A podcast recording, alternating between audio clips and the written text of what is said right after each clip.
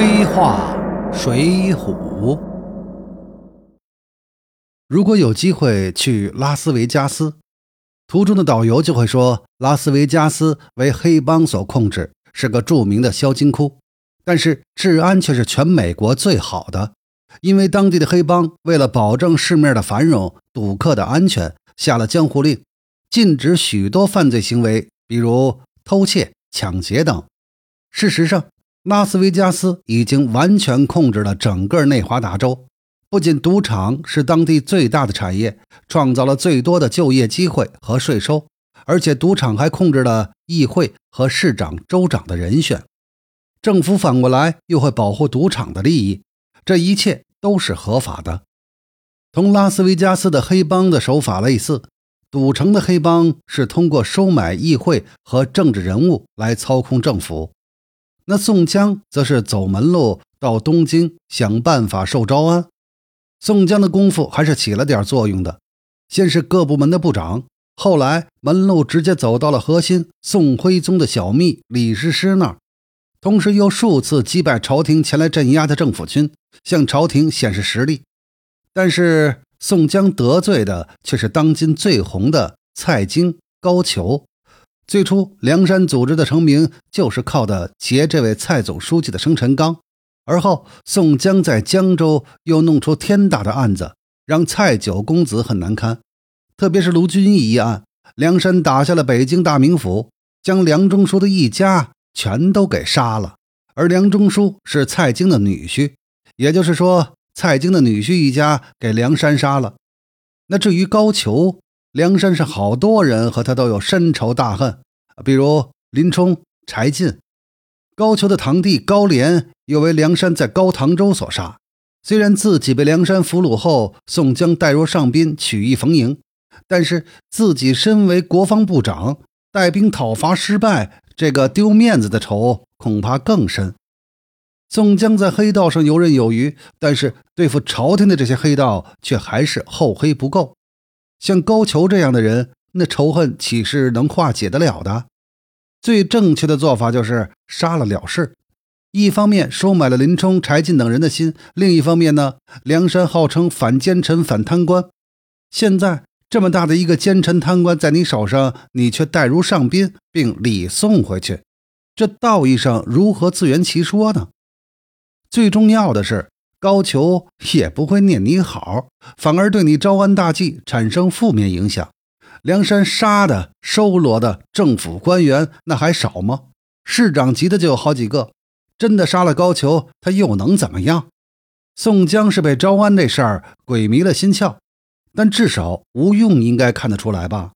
朝廷既然有两个这么重量级的人物对梁山不友好，那梁山的招安之路坎坷，那是显而易见的。何况。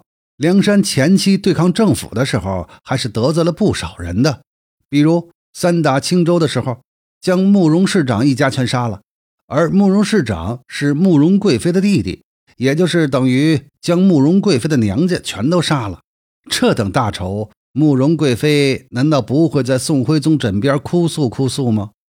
再比如，军委秘书长童贯两次征讨梁山失败。固然是梁山对政府的示威不得不为之举，但童秘书长他能高兴吗？朝中树立如此多的大敌，即便被招安了，能有好果子吃吗？同朝廷中的官场老手相比，宋江的厚黑之术啊，只能算小儿科了。所以梁山的招安后的下场也是意料之中的。从长远的观点来看。宋江想通过招安来为梁山组织谋一条出路，应该是有眼光的。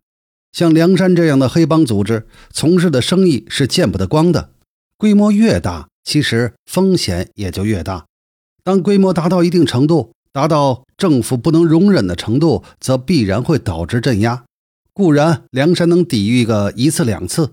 但是以一个梁山对抗整个国家十次八次，必然最终是要被消灭的。宋军对外固然屡战屡败，但是对内镇压还是绰绰有余的。所以呈现在手上有实力有筹码，朝廷也有北方金辽等压力，不妨谈个好价钱，变匪为官。这个思路不能算是错的。所以寻求招安的政策本身在梁山内部都是有共识的。反招安的势力基本在晁盖死后就不成气候了。问题是宋江的寻求招安的方式很成问题。宋江走的门路是宿部长李师师的门路，想跳过蔡总书记和高部长，直接同宋徽宗对话。这个思路正常情况下问题也不大，但是问题就是这位大宋第八代核心，他是个只会吃喝玩乐的花花公子，而不是一代英主。否则，朝政也就不会被蔡京、高俅所把持了。宋江远远低估了蔡总书记和高部长的能量和对宋徽宗的影响力，所以梁山招安历经三次招安成功，宋江也不过得了个皇城使芝麻绿豆大的小官。梁山组织中，前政府官员上梁山前比这个位子高的人一大把一大把的。宋江对朝廷的大事毫无认识。这样的情况之下，寻求招安岂非是自取其辱？如果宋江能正确的认清大势，就应该知道，宿部长和李师师的门路固然重要，朝廷中蔡总书记和高部长也是绕不过去的。想要招安，这两个人要先搞定。既然是贪官，事情就不会难办到哪里去，不过就是银子多少的问题。有的事情啊，宋江就办得粗糙了。像江州结发厂让蔡九公子没面子的这种事情呢，他是可以化解的。但是打下大名府后，杀了梁中书一家，这仇恨就难以化解了。那既然宋江后面可以放了高部长，那何必在大名府这么做呢？